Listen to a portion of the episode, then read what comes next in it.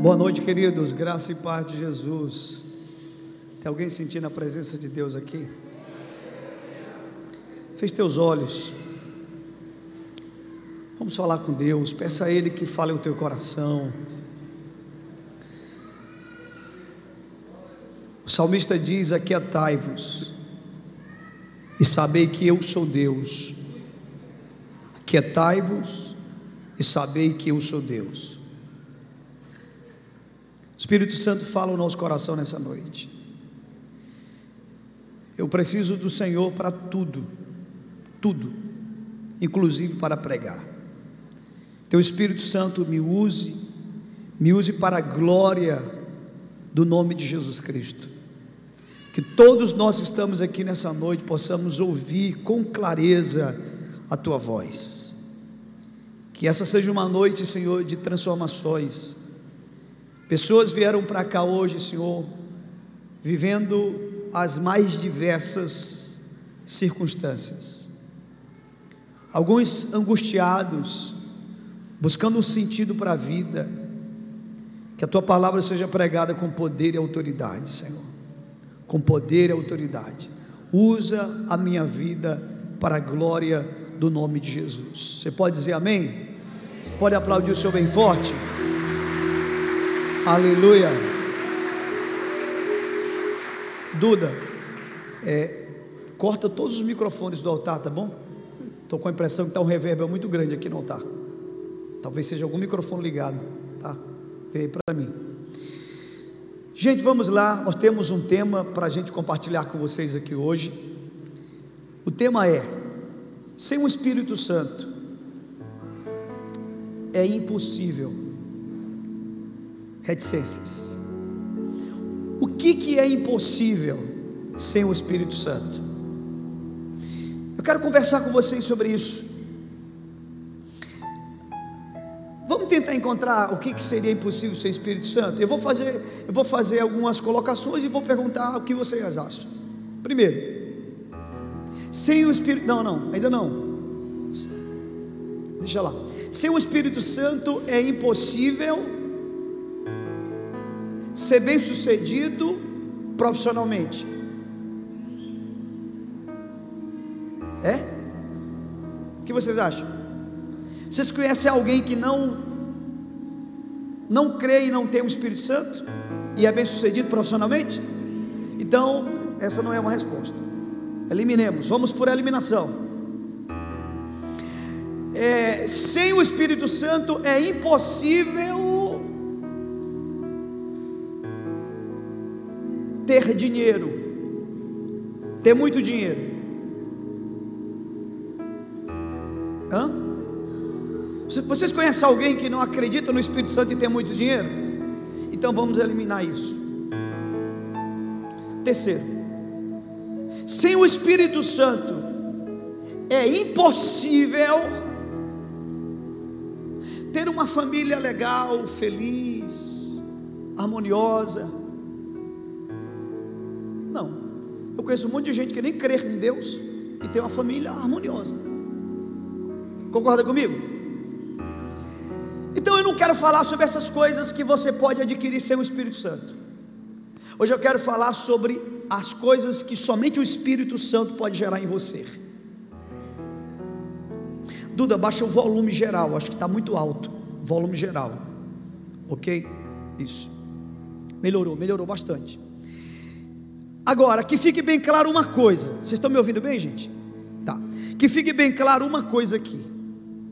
E aí eu quero pedir, eu já pedi, vou pedir de novo, vou pedir quantas vezes for necessário. Eu quero pedir perdão mais uma vez. Por que, que eu estou pedindo perdão? Porque eu estou há anos no Evangelho. O, o escritor que está influenciando muito a minha vida é o C.S. Lewis. Ele diz que tem algumas descobertas que só faz quem andou muito, muito, muito tempo no Evangelho e se esforçou para dar o seu melhor e descobriu algumas coisas.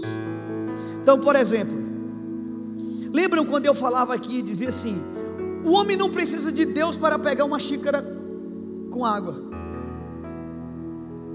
Alguém lembra quando eu fazia isso? Talvez pela luz que eu tinha, eu estava querendo dizer uma coisa que vocês me entenderam, mas eu quero hoje ampliar isso. Eu quero dizer para você que, ainda que o homem seja ateu, ateu, ele não crê em Deus.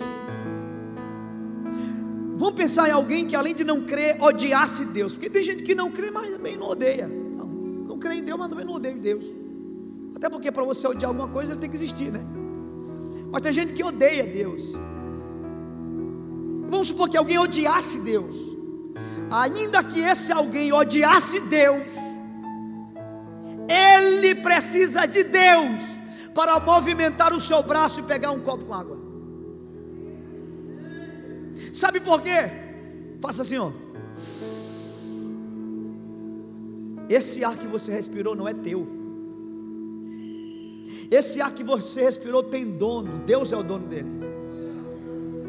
Então, quer você creia ou não creia em Deus, você também depende de Deus. Então, todos os seres dependem de Deus. Tudo que existe no universo depende de Deus, é sustentado por Deus. Se Deus retirar o fôlego de um homem, ele cai morto. Ponto. No entanto, eu quero falar da obra do ministério do Espírito Santo de Deus. O que só o Espírito Santo de Deus pode fazer? Primeiro, sem o Espírito Santo você não consegue compreender o Evangelho. Primeiro ponto. Ah, pastor Ribinha, porque o senhor não conhece, eu sou uma pessoa inteligente. Pois é, só que o Evangelho não é uma coisa que você capta, captura, compreende pela tua inteligência. O Evangelho é uma coisa que você só vai compreender pela fé. Então você e eu, nós precisamos do Espírito Santo para compreendermos o que é este Evangelho glorioso. Eu vou tentar te explicar uma coisa. E por que, que eu digo que eu vou tentar? Porque eu já sei que eu não vou conseguir explicar. E por que, que eu não vou conseguir explicar? Porque nem eu mesmo entendo. Agora você vê um homem que está 24 anos pregando, dizendo que não entende. Eu não entendo mesmo. E por que, que eu vou explicar? Eu vou tentar te explicar para você ver o tamanho da grandeza de Deus. Você já parou para pensar que em algum momento, em algum momento no universo, antes que tudo fosse criado, só havia Deus. Não havia mais ninguém, só havia Deus.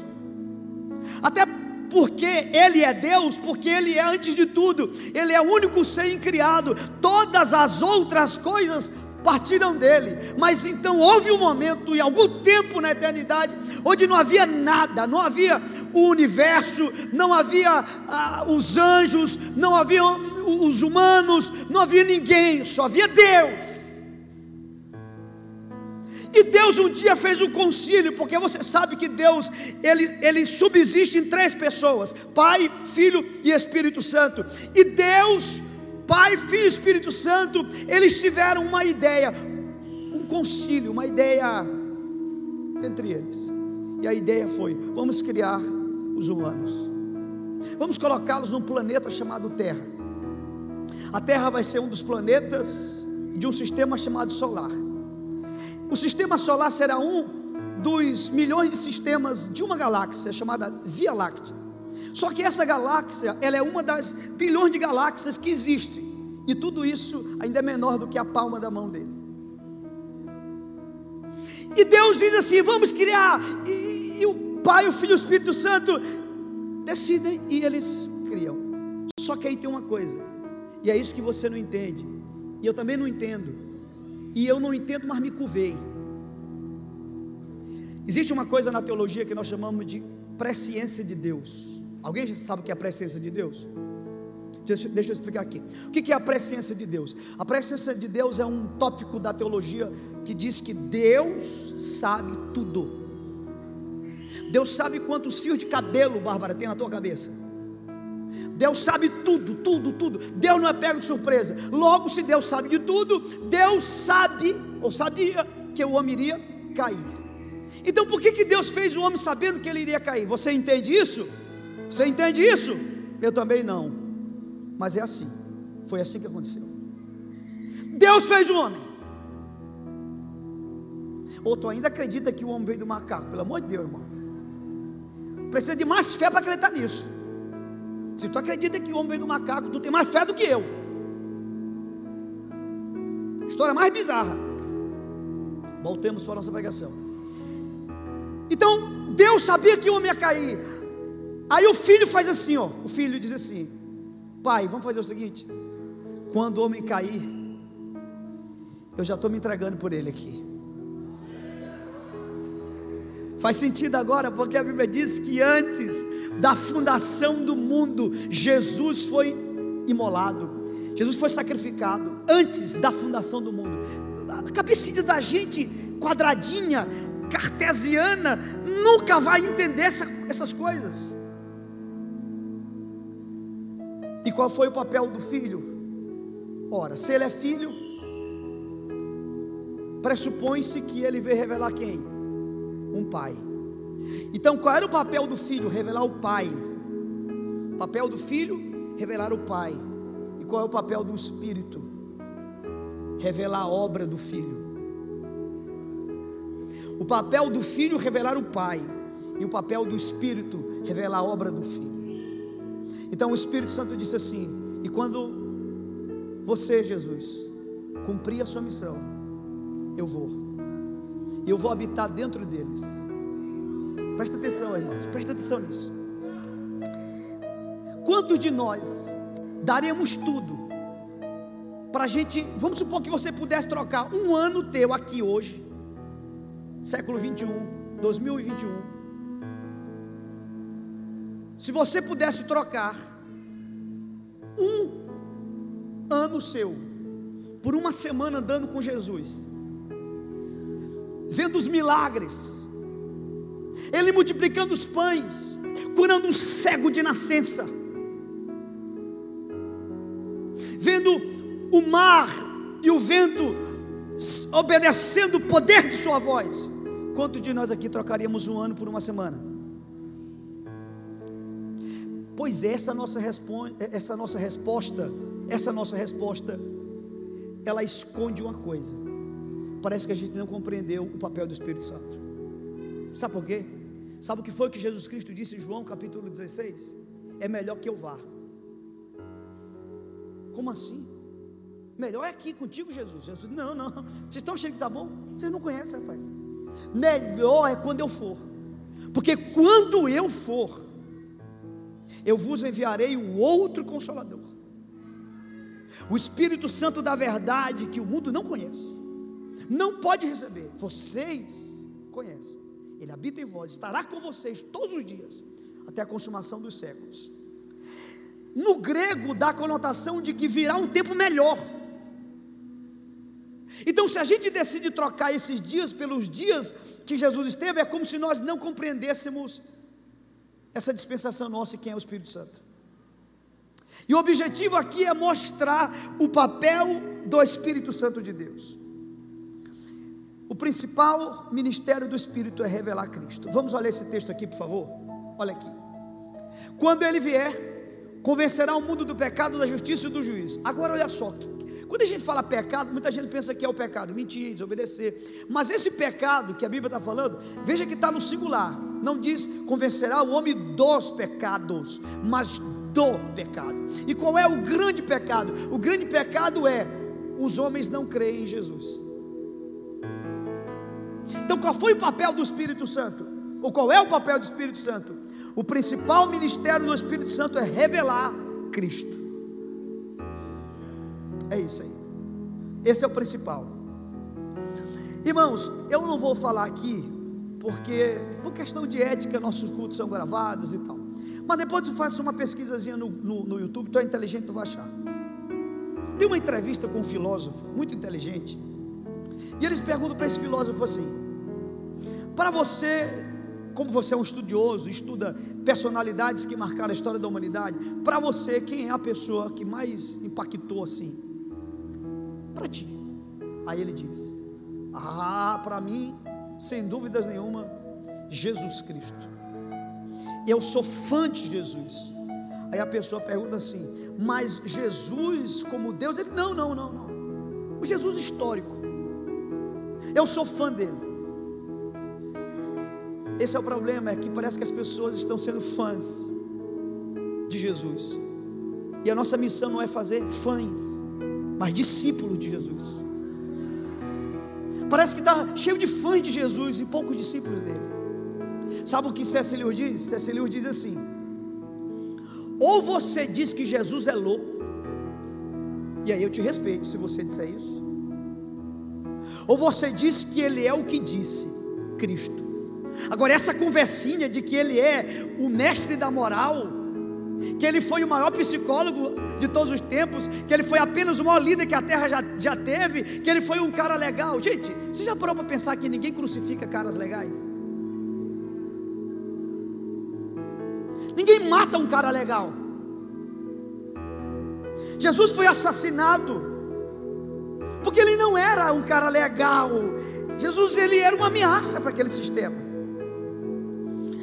Se você tiver uma relação com Jesus, como um filósofo tem com Platão, como um socialista tem com Karl Marx, ou mesmo como um psicólogo tem com Freud, você ainda não entendeu o Evangelho, porque o Evangelho não vem me dizer que Jesus foi apenas um grande homem, um grande líder, um grande religioso, um grande empreendedor. A revelação da Escritura é que Jesus é o Cristo. Tu és o Cristo.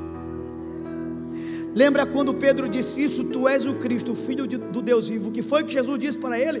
Pedro, não foi carne e nem sangue quem te revelou isso, mas foi o Espírito do meu Pai.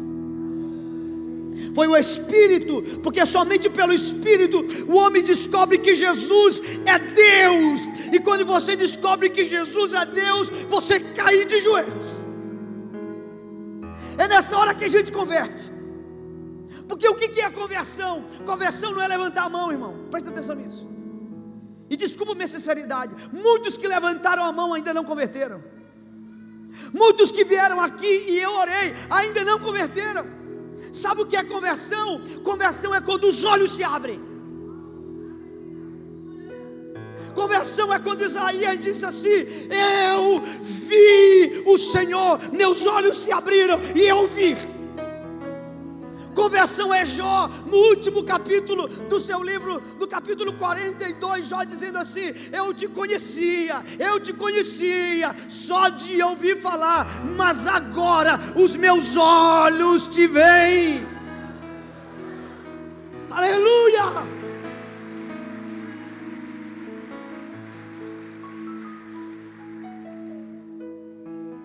Pastor Ronaldo mandou para mim. Eu preguei domingo passado e citei o, a história lá do, do, do, filme As Crônicas de Nárnia. Quando o. Como é que é o nome dele? Eustáquio, né? O Eustáquio que vira um dragão e ele quer deixar de ser dragão. E tem uma coisa no vídeo, Pastor Ronaldo, não sei se tu observou. Qual é a primeira coisa que ele faz? Inclusive o vídeo começa assim. Não sei se os meninos conseguem pesquisar, não sei. Se for atrapalhar alguma coisa, não, não, não tentem, né? Mas se der, Primeira coisa que ele faz, tu lembras? Olha aqui para mim. Ele abre os olhos. Quando ele abre os olhos, Aslan está diante dele, o leão. Conversão é abrir os olhos. Pastor, me, me abre meus olhos. Não sei, não posso, não tenho poder para isso. Se Deus não te tocar, eu não consigo. Você só pode compreender o Evangelho se o Espírito Santo te tocar. Agora, sabe qual é o problema? Olha aqui para mim, olha aqui, por favor, em redor da sua atenção. O problema foi esse bem aqui. O reino de Deus, o reino de Deus, só tinha, Inácio, uma porta de entrada. Só tinha, não, só tem uma porta de entrada. Como é que eu faço para entrar no reino de Deus? Tem uma porta, uma única porta. Você vê que o nosso templo tem portas, né? O templo. Mas o reino não tem portas, o reino tem uma porta. E como é que você entra? Como é que eu entro? A porta é arrependei-vos e convertei-vos. Qual é o problema? É que muita gente nunca arrependeu, nunca converteu e a gente começou a botar essas pessoas pela janela. a gente começou a abrir o telhado e botar as pessoas. E elas chegaram na igreja e elas começaram a servir a igreja. Porque, irmão, vamos ser honestos, não é um lugar legal a igreja? Eu não é. É um lugar legal, a gente faz amigos, é bacana, é um, é um, um lugar maravilhoso. Minha família está aqui, nossos filhos fazem amigos. E aí muita gente começou a chegar na igreja e começou, ah, que legal, vou ficando. E foi ficando, e foi ficando, até levantou a mão, veio à frente, mas nunca teve os seus olhos abertos, porque isto só o Espírito de Deus pode fazer. Sabe o sentimento que eu estou tendo com as pregações aqui?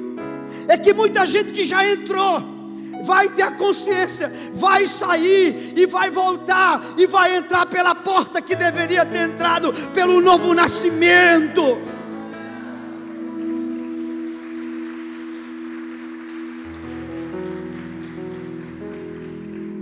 A grandeza, a grandeza do Evangelho está no fato de que ele não produz homens bons. Isso é um escândalo, não é que eu estou falando? Escandaloso que eu estou dizendo. Por isso que o Evangelho é um escândalo. A cruz é um escândalo. É loucura. Eu vou, eu vou dizer de novo. Para os haters aí cortar só essa parte. A grandeza do Evangelho está no fato de que ele não produz homens bons mas Ele produz homens novos. Eu vi um pastor contando a história de um homem, amigo dele, que tinha medo de tudo. Pessoa muito frágil, tudo tinha medo, não podia ouvir falar de alguma coisa que já ficava fragilizado. E essa pessoa converteu.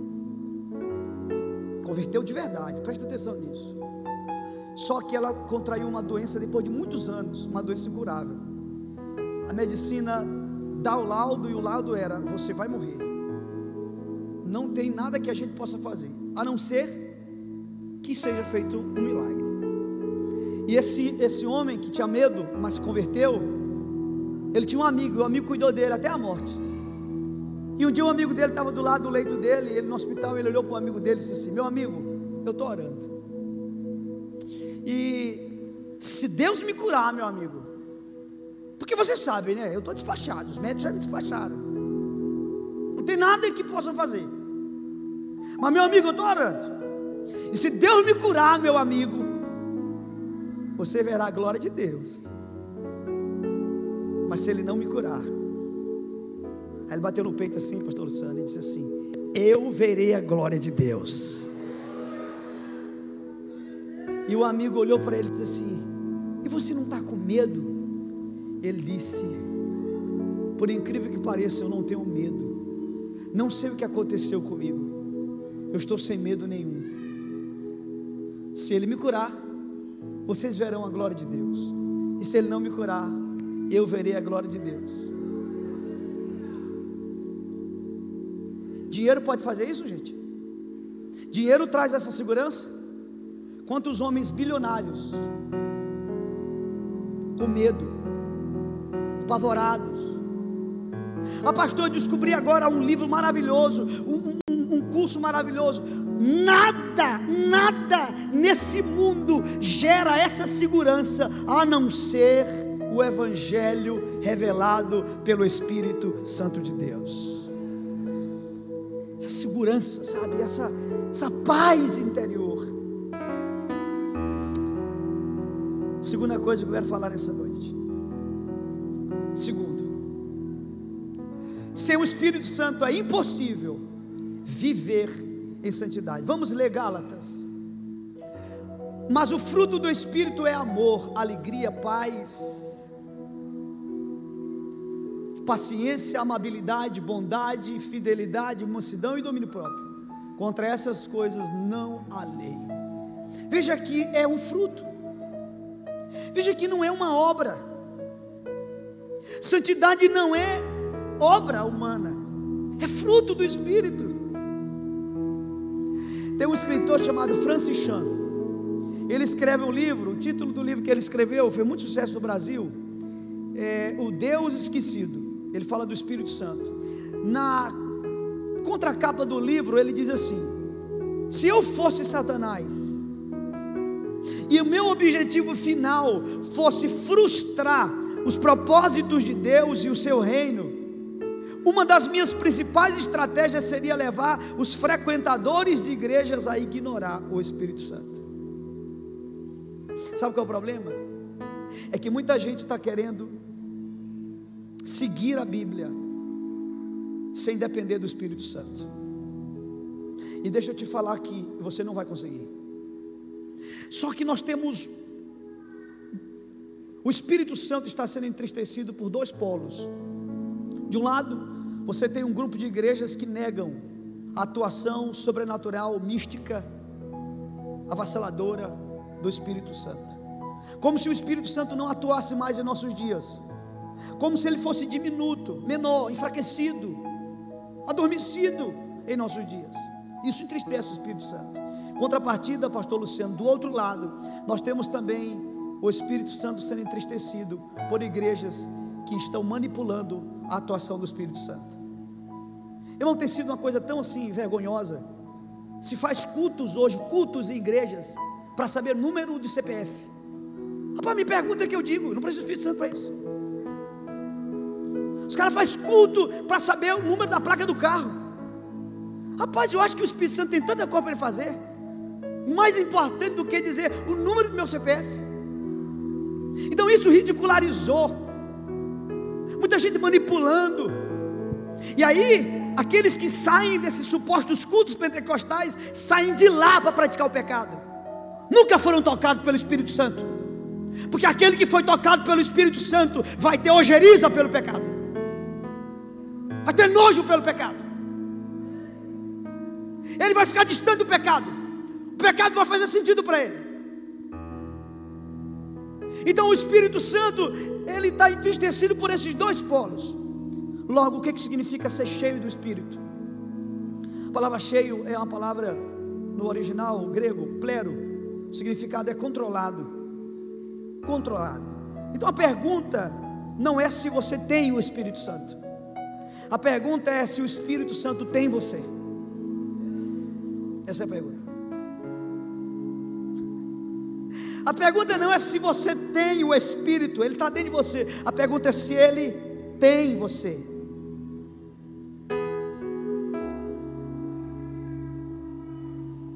Você sabia que ao longo da tua caminhada você pode ter vários enchimentos do Espírito Santo? E esse enchimento do Espírito Santo é uma plenitude que faz o corpo ter vontade de dançar. Não sei se você já sentiu isso. É isso que Jesus quis dizer quando ele diz: do seu interior fluirão rios de águas vivas. A verdadeira santidade, meus irmãos, nunca vai brotar do medo. A verdadeira santidade vai brotar, sabe do que? Constrangimento pelo amor. É mais ou menos assim. É mais ou menos assim. Zé Raimundo, vamos supor que você tivesse uma dívida de um milhão, um bilhão, um bilhão. Tem algum ser humano na Terra que tem um trilhão? Acho que não, né? Não existem trilionários na Terra, existem? Acho que não. Vamos supor que Zé Raimundo devesse um trilhão. Ou seja, não tem um humano que pudesse pagar a dívida dele. Mas aí, Newton, tem um trilhão e pagou a tua dívida, Zé Raimundo. O que, é que tu vai fazer? Olha o que o Zé Raimundo disse aqui. Vocês não estão ouvindo, eu estou ouvindo. Ele disse assim: Vou ser grato sempre.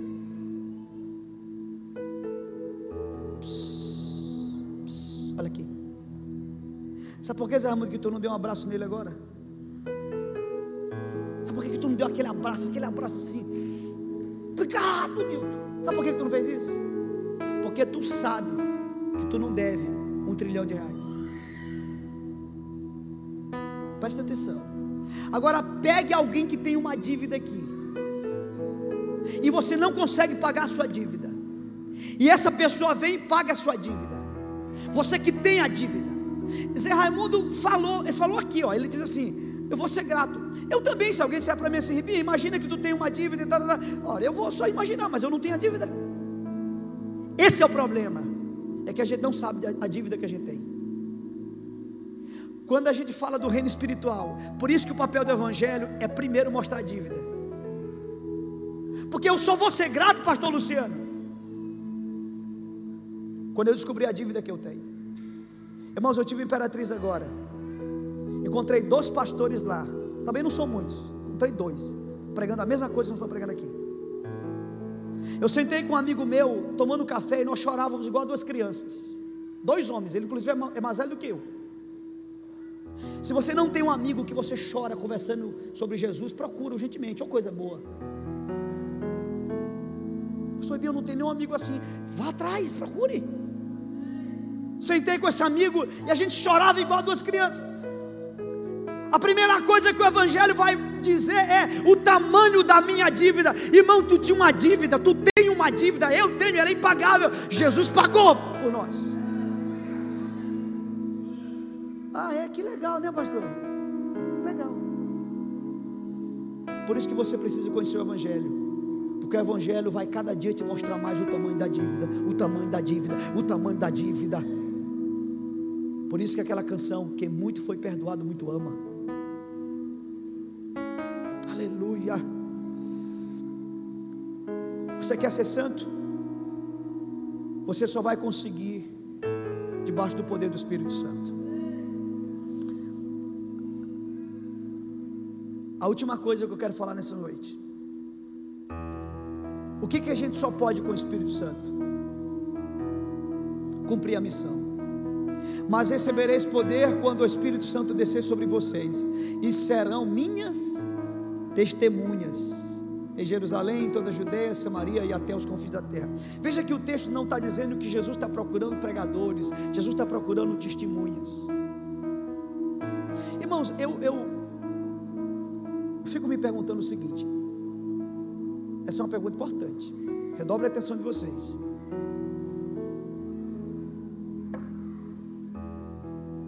Quantas igrejas nós temos aqui, Pinheiro? Denominações?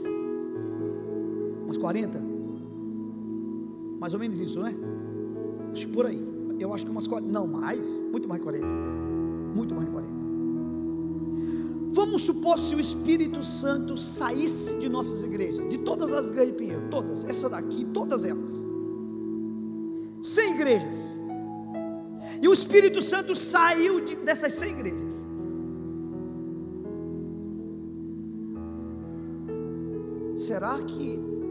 Ele faria falta? Será que a gente ia perceber que ele saiu? Sabe por que eu trouxe esse livro aqui, ó? Eu ganhei esse livro há, há um tempo atrás, muito tempo atrás. Li esse livro. E li foi um conhecimento, mas não me marcou, não me afetou. Agora fui reler. Como mexeu comigo? O título do livro é Renovação da Igreja. Aí diz aqui na capa: O que acontece quando uma igreja evangelística descobre a formação espiritual? Aqui nesse livro conta a história de um pastor de uma igreja relevante nos Estados Unidos. E a igreja dele chegou a mil membros. E um dia estava tendo uma programação na igreja, uma atividade na igreja, a igreja estava lotada, muita gente, todo mundo feliz, vibrando e tal, aquela coisa. E aí um, um dos líderes dele chegou para ele, bateu no ombro e disse assim: Pastorzão, que bacana hoje, hein? Que top a reunião de hoje. E aí o, o, amigo brincou, o líder brincou com o pastor e disse assim: Pastor, está tão bom hoje, tão bom, que se Jesus não viesse, se Deus não viesse, ainda assim, a gente faria o um negócio. Ele riu, mas aquilo mexeu com ele. Ele não dormiu mais. As semanas dele foi reflexiva. Ele olhava para a igreja e disse: Meu Deus, o que, que tem do Espírito nessa igreja? O que, que o Espírito está sustentando essa obra? Resumindo, ele começou a pregar diferente. A igreja desce de mil para trezentas pessoas.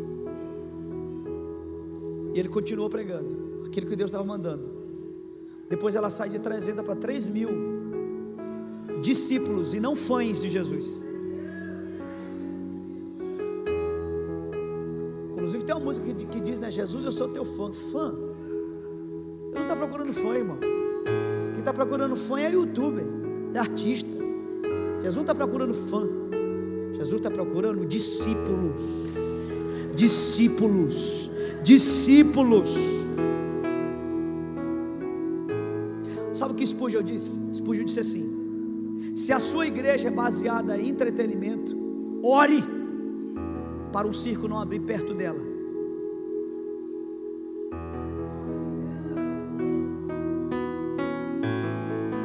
Se sua igreja é baseada em entretenimento, ore para o circo, o circo não abrir perto, porque senão. Outro dia me perguntaram, pastor Ibinha, por que, que não está tendo mais conferência na igreja? Irmão, não sinto falta. Não sei você. Eu não estou sentindo falta nenhuma. E talvez seja um bom momento para a gente fazer agora. Porque já não tem falta. Tive com Cantarina agora. Ele disse: Binha, eu quero ir em Pinheiro. Eu digo: vai. Vai para mim estar no culto. Não vai ser conferência nenhuma. Culto. Até porque a pessoa especial que a gente vai receber não é ele, é o Espírito Santo. Já parou para pensar que a gente está, acho que há dois anos sem fazer conferência? Meu Deus, se a gente ficar só fazendo atividade, não, se a gente não fizer, o povo não vem, e tem que fazer, e tem que fazer. Ah, meu irmão, para com isso. Não, porque muitos vieram pelo motivo errado, mas só vão conseguir permanecer pelo motivo certo, Jesus. Deixa eu lembrar vocês. Lembra quando a gente era criança aqui em Pinheiro? Que a gente brincava de pipa. Aqui nós chamamos de papagaio, né? Quando não tinha vento, como é que a gente fazia? Lembra, Maurício? A gente pedia para um amigo pegar pipa, não era? Dava-se um limite para ele de linha. Neto lembrou. Uns 15 metros de linha e dizia: solta, camarada. E ele soltava. Meu irmão e a gente corria. Tinha hora que dava testada menino na rua, caía um por cima do outro. E era muito divertido. O que, que a gente fazia? Como não tinha vento, a gente começava a correr, e à medida que a gente corria, isso fazia uma pressão na pipa, e voava, olha, dava uma sensação gostosa, placebo, momentânea, de que vai dar certo, vai dar certo, vai dar certo. Só que aí a gente cansava, e quando a gente cansava, a pipa, mas a gente é brasileiro, e brasileiro não desiste, na verdade, brasileiro é teimoso, está vendo que está dando errado e está exigindo. E aí a gente pega de novo, e a pipa vai, vai, vai, dando errado toda vez. Aí eu li um livro de um escritor que ele diz que um dia ele foi no Amazonas, no estado do Amazonas. E ele viu lá numa região crianças brincando de pipa. Agora, sabe o que as crianças faziam? As crianças colocavam a pipa assim do lado, davam as mãos e começavam a assoviar. Aí ele olhou aquela cena e perguntou: Pô, o que, que aqueles meninos estão fazendo ali? No sol quente, tudo assoviando. Aí a pessoa diz: Não, porque aqui na nossa cultura a gente acredita que quando assovia o vento vem. Aí ele já começou a entender o mistério. Ele começou a entender que Deus não estava querendo falar para ele sobre pipa ou vento. Presta atenção. Em nome de Jesus, que Deus nos dê a consciência dessas crianças do Amazonas. Pipa do ministério não sobe sem o vento do Espírito. Pipa do ministério não sobe. Mas sabe o que está acontecendo, irmão? Sabe o que está acontecendo? Ah, não tem o um Espírito. Irmão, a gente percebe ou não percebe a presença de Deus? Terminou o culto ainda agora, pastor Marivaldo deu a palavra aqui, todo mundo. Pastor Marivaldo nunca tinha feito isso. Final da minha pregação, ele subiu, pegou o microfone, deu testemunho em lágrimas aqui. Entramos aqui, aqui nessa sala, chorando, orando. Meu Deus, a gente sente a presença do Espírito. Agora, quando não tem, sabe o que, que muita gente está fazendo? E que em nome de Jesus a gente não faça isso? Sabe o que estão fazendo? Ah, não tem o Espírito Santo, não tem vento? Já sei. Vamos fazer alguma coisa para compensar. Vamos correr. Vamos fazer uma atividade. Vamos fazer uma programação. E não sei o que. E aquilo. E vai, vai, vai. Aí, aí cansa.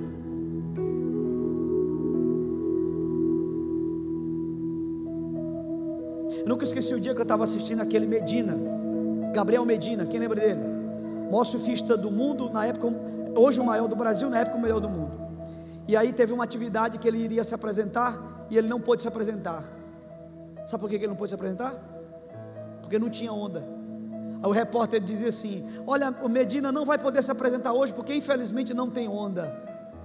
Na hora o Espírito começou a ministrar no meu coração. Tá vendo lá, Bia? Ele, ele é o melhor do mundo, o mais experiente. Mas tem uma coisa que ele não sabe fazer. O que, é que ele não sabe fazer, gente? A onda. Sabe por que ele não sabe fazer a onda? Porque a onda é feita pelo vento. E o vento a gente não domina. Já quiseram estocar, mas não tem jeito. Piada sem graça. Esquece, irmão, foi bobagem, não é falar disso aqui agora. Desculpa, viu, gente, se eu chateei alguém. Não devia ter falado isso.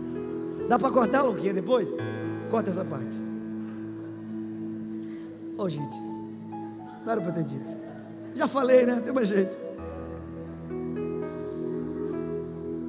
Veja que ele era experiente, o melhor do mundo.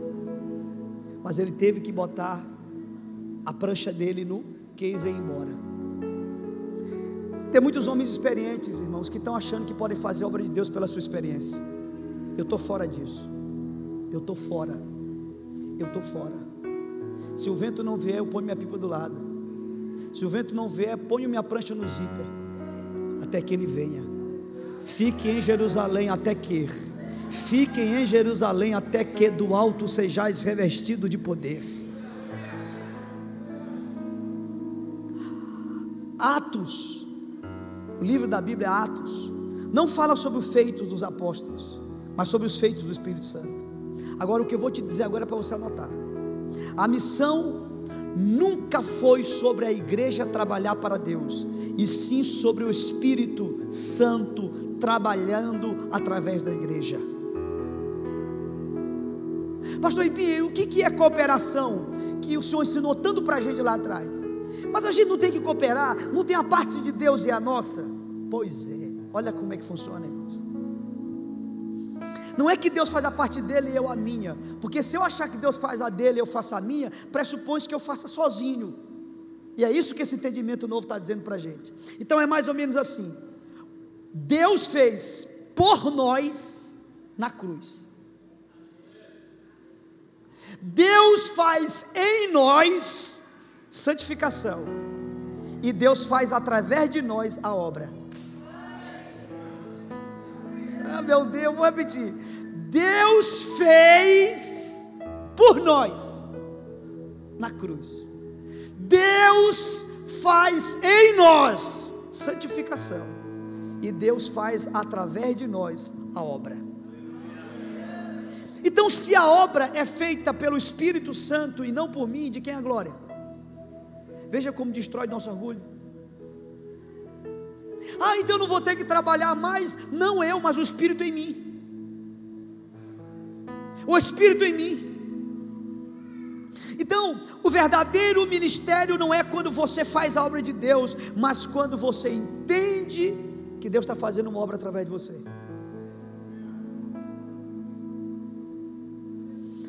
Último slide aqui para mim, por favor. Olhe para cá. Que coisa simples, não? Se é um Espírito Santo é impossível compreender o Evangelho, viver em santidade, cumprir a missão. Talvez tem pessoas aqui hoje que precisam compreender o Evangelho. A minha oração é que o Espírito Santo toque você. Talvez tem gente aqui que já compreendeu, mas ainda não está se santificando, está tendo dificuldade de vencer o pecado. Você só vai vencer o pecado no poder do Espírito Santo. E terceiro, você quer cumprir, realizar a missão que Deus tem para você. Você só vai conseguir isso no Espírito. E aí eu quero finalizar citando três pessoas. Fique em pé.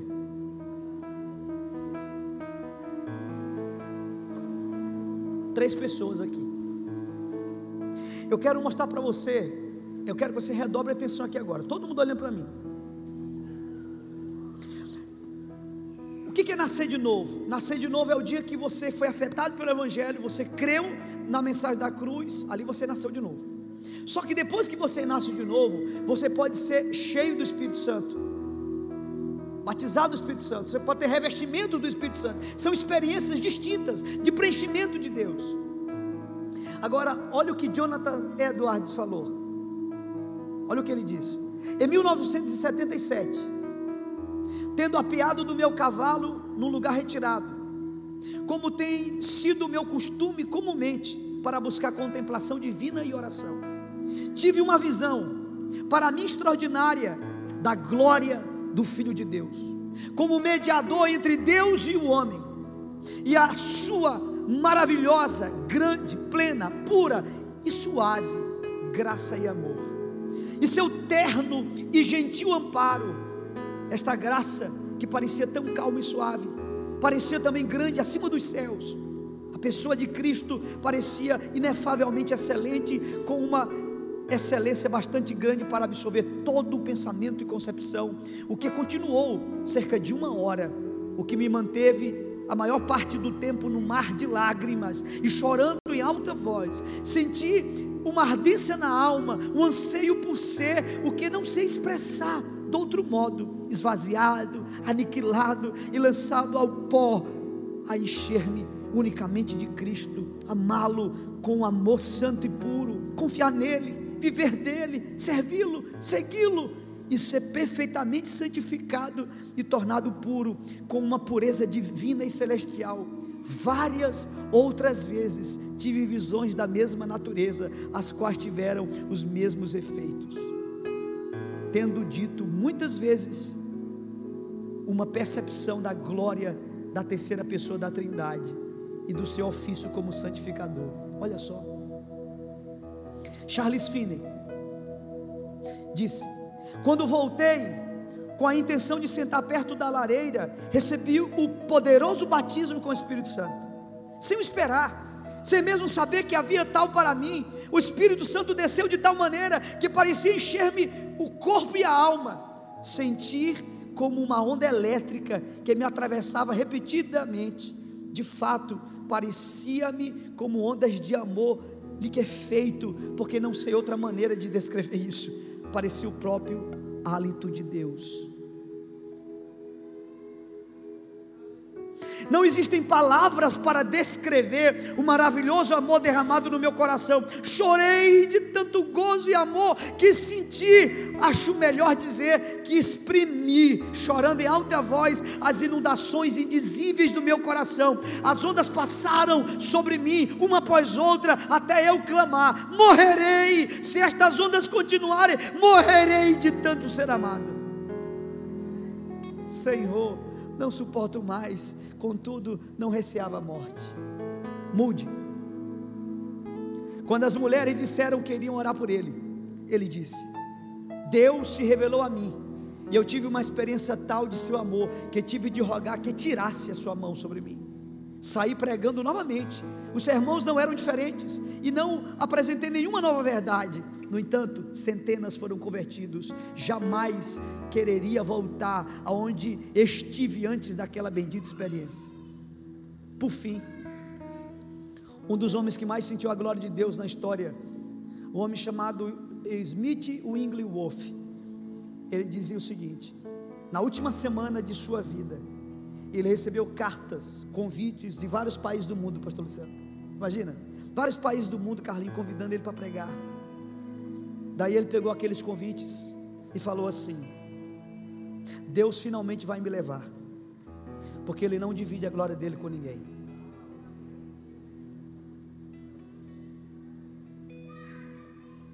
Ele morreu na outra semana. Irmãos, essa igreja precisa do Espírito Santo demais. Eu perdi as contas, eu vou citar o pastor Anivaldo porque ele falou ainda agora. Eu te citei, Aurélio. Eu vou te citar de novo. Sei que tu vai ficar chateado. É um testemunho que tu já me contou. Pastor Marivaldo disse que ele estava no, no, no, no, carnaval. Quantos anos atrás? Tu lembra? Tá, 17. 17 anos atrás ele estava no carnaval, casado com a esposa dele, na festa, dançando, dançando. De repente, ele olhou para aquele lugar e disse: Aqui não é meu lugar olhou para a esposa dele e disse: Meu amor, vou-me embora daqui.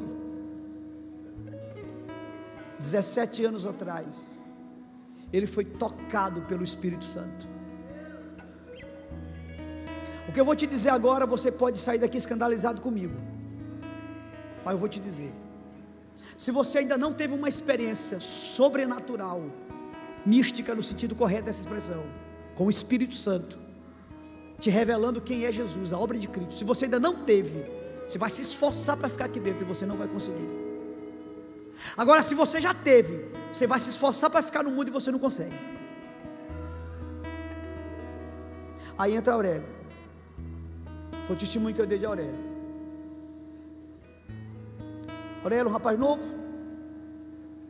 tem a vida dele, tem a liberdade dele, tem uma boa situação financeira, tem um bom carro, tem uma namorada. Poderia, já fui da igreja, fui, não consegui. Sabe por que, ele voltou? Sabe por que, que Aurélio voltou? Porque Aurélio pisou no Santo dos Santos. Irmão, eh, presta atenção, esse pessoal que estão na igreja e sai e sai falando mal, nunca pisaram no Santo dos Santos. São os irresponsáveis. Que não valorizam a igreja que cuidou deles. Nunca vi esse rapaz falando mal de igreja. Pelo contrário. Pelo contrário, eu sabia de pessoas que me diziam: Rapaz, eu estava no bar, comecei a falar mal de. Aurélio defendia. Sabe por quê? Quem foi afetado não consegue ficar no mundo. Não consegue! não consegue. Agora, quem não foi, vai fazer assim, ó, e não vai ficar. Veja como a gente depende tanto do Senhor. A minha oração é que Ele te afete hoje. A minha oração é que você seja cheio do Espírito Santo. E deixa eu falar uma coisa aqui também. Tem um monte de filho de crente dessa igreja que nunca teve experiência com o Espírito Santo. Nunca teve.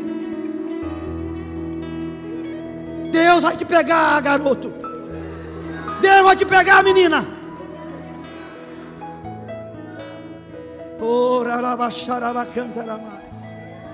Você vai sentir um amor que você nunca sentiu. Pastor Ronaldo me falou de um dos maiores. É, ele era envolvido numa seita satânica. Ele foi numa rádio, Ana. Numa rádio dar uma entrevista. Uma moça deu um abraço nele. Na hora que a moça deu um abraço nele, ele sentiu uma coisa que ele nunca tinha sentido. Aí ele estava em um lugar, ele teve uma experiência com Jesus. E na hora que ele teve aquela experiência com Jesus, ele lembrou do abraço daquela moça que ele tinha sentido, um amor que ele nunca tinha sentido. A menina era crente. Ele largou tudo, irmão, largou tudo era um satanista, né? Um satanista. Largou tudo. Pastor Ibem, eu estou visitando a IBP há muito tempo, nunca me converti. Se Deus não te tocar, tu vai ficar 10 anos vindo aqui não converte. 50 anos. Agora, na hora que Deus te tocar, na hora que Deus te tocar, na hora que Ele pegar você, e a minha oração é que Ele faça isso hoje. Eu não tenho poder, é só Ele tem. Que Ele tenha misericórdia de ti e que Ele te toque, que Ele te encha, que Ele te preencha, que Ele te inunde, que Ele te atravesse com ondas do seu amor.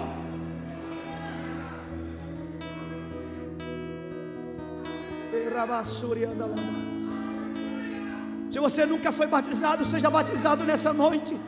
Receba o poder do Espírito Santo para cumprir a Escritura. Poder do Espírito Santo não é rodopio, poder do Espírito Santo é convicção da obra de Jesus, é temor a Deus.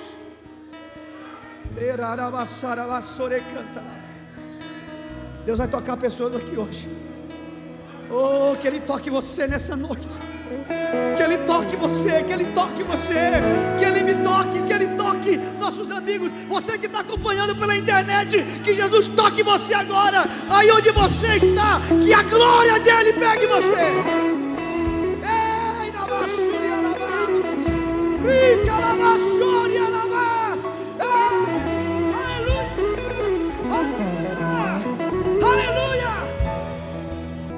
nessa noite é que o Espírito de Deus toque você.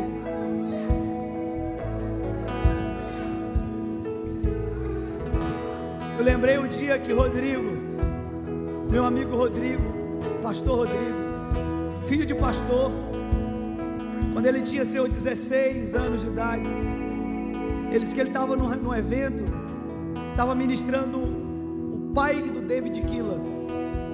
E Rodrigo estava atrás das caixas de som, brincando, sabe? Ele era uma criança, um, um rapazinho, né? Mas não estava conectado no culto. Eles que de repente Noel olhou para ele e disse assim: Vem cá, garoto. E aí ele pensou que Noel queria um copo com água. Ele foi. Quando ele foi se aproximando, ele sentiu o poder de Deus, o preenchimento do Espírito Santo. Ele disse que ele ficou por horas chorando horas. A primeira pessoa que ele foi atrás foi a mãe dele. Ele disse: Mãe, Jesus me tocou, mãe. Aí a mãe dele disse: Que bom, meu filho. Ele disse: Mãe, a senhora não está entendendo, mãe.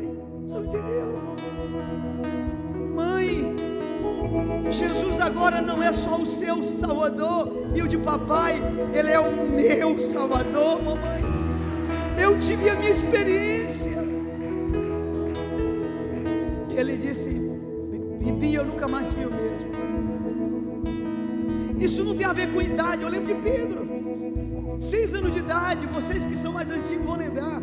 Pedro não era esse garoto comportado que é hoje. Pedro era uma pimentinha, acelerado. Eu fui pregar na escola papai. E Pedro estava lá correndo com as outras crianças brincando. De repente, na hora da adoração, nunca esqueci a música. O que é que os anjos veem? Que é que os anjos veem? Que os fazem se prostrar e cantar santo, santo. De repente Pedro chega perto de mim, chorando. Eu disse: O que foi, Pedro? Bateu o joelho, machucou alguma coisa? E ele disse: Não, não, pai, o que foi, meu filho? Tu está chorando, chorando copiosamente. O que foi? Ele disse: Jesus está me tocando, papai. Ali foi a primeira experiência dele com o Espírito Santo.